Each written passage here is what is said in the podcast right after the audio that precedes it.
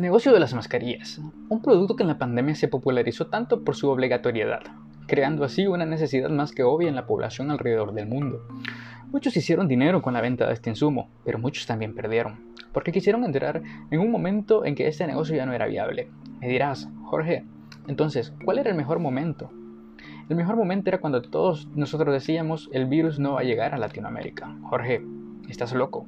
Podrás llamarme loco, pero ese era el mejor momento. ¿Por qué?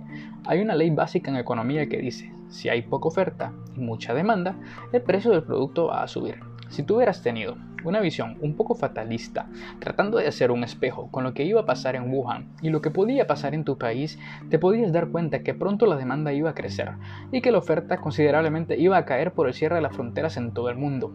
Jorge, pero para pensar eso había que fumar una buena. Claro, ese es mi punto, que para hacer un buen negocio tienes que estar muy al pendiente de las necesidades que el mercado tendrá y tratar de ser el pionero e incursionar cuando la inversión aún es mínima. Jorge, pero esa es una visión egoísta, estás pensando solo en dinero.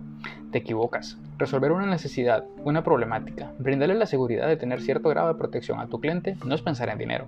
Te estás anticipando a un problema que existirá y que estás brindando ya una solución. Sé que el ejemplo de las mascarillas no es el mejor, pero es una ilustración que todos hemos visto. Imagínate, Pongo el caso de mi país, El Salvador. La mascarilla normalmente, la caja de 50 unidades, cuesta 2 dólares y en pandemia llegó a valer 40 dólares. Los buenos negocios son esos cuando hay poca oferta para solventar una necesidad o resolver una problemática, pero con una demanda exorbitante que aún no ha sido cubierta. ¿Y qué pasó? Todos al ver que este era un buen negocio quisieron entrar cuando el costo del producto ya estaba arriba y cuando China ya empezaba a producir de nuevo y los precios cayeron, o más bien volvieron a la normalidad. Estas personas perdieron mucho dinero por no entrar en el momento indicado.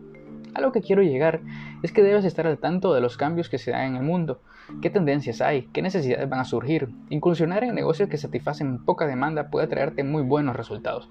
También te invito, si ya tienes un negocio, a estar en constante evaluación de tu modelo de negocio. Muchos tipos de empresas se irán desfasando y espero que no te acomodes. Las mascarillas es un ejemplo rápido de cómo un negocio cobró auge y pronto cayó de nuevo, a pesar de todas las innovaciones que existieron tanto de forma como de estilo.